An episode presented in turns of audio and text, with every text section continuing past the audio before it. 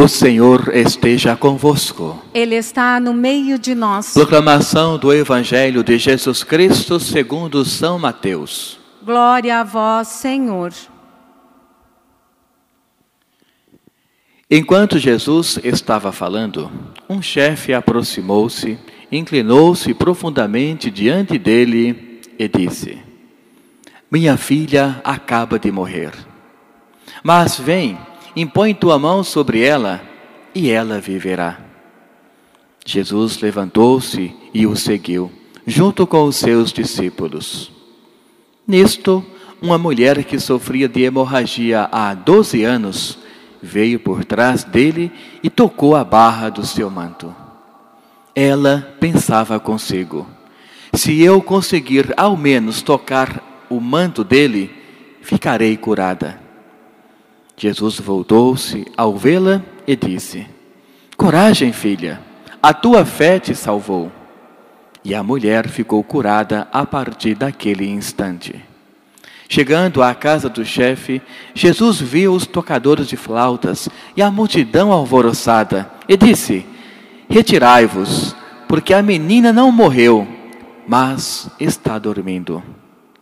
Então começaram a caçoar dele quando a multidão se afastava, Jesus entrou, tomou a menina pela mão e ela logo se levantou. Essa notícia se espalhou por toda aquela região. Palavra da salvação. Glória a vós, Senhor.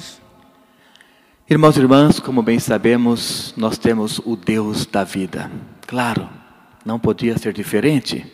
Um Deus que tem uma grande preocupação com toda a sua criatura. Um Deus que com que as pessoas reencontrem aonde existe o sentido da morte. Por isso que eu falo o Deus da vida, porque ele luta para que as pessoas tenham cada vez mais coragem em dizer o não para as coisas desse mundo e ao mesmo tempo, quero se encorajar para saber que Deus, ele tudo pode. Ou seja, quando nós alimentamos apenas a dimensão humana, nós perdemos a grande referência celestial. E não foi o que aconteceu hoje, graças à fé das pessoas, ou seja, graças ao alimentar desde já as coisas do céu. Chega um homem e fala para Jesus, isso, claro, devido à sua fé: Mestre, a minha filha morreu.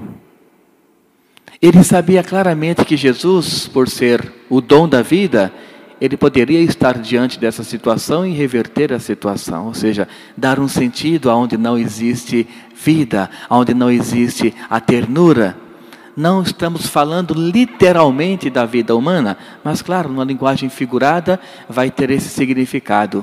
Aonde existe o pecado, ou seja, a ausência de vida, Deus é capaz de tornar tudo vida. Olhemos o Gênesis, do nada Deus criou tudo. Olhemos o Novo Testamento, quando Jesus chamou os doze apóstolos de homens desprezados pela sociedade, Jesus, ao chamá-los, por nome de Deus, é claro, Deus conseguiu fazer toda a sua igreja reavivar. Olhemos os discípulos, depois da morte de Jesus, presos em suas casas, mas ao chegar o Espírito Santo, quando foi também a visita de Maria, eis que a igreja se tornou algo vivo. Não era mais algo sem sentido, medroso, como os discípulos de Emaús, como eles estavam sem esperança na ressurreição do Mestre. Portanto, quando este homem chama Jesus e diz: A minha filha morreu, ele compreende que Jesus é capaz de tornar vivo aquilo que nós não temos mais esperança. De imediato também, uma mulher se aproxima de Jesus. Também, claro, agindo por nome da sua fé. Acreditar sabiamente em Jesus enquanto mestre. E ela pensava: se ao menos eu tocar as suas vestes, eu ficarei curada. Ou seja, irmãos e irmãs, mais uma vez ela compreende o sentido da vida que o Mestre carrega. Por isso, repito mais uma vez, quando eu comecei a homilia, o nosso Deus é o Deus da vida e não da morte.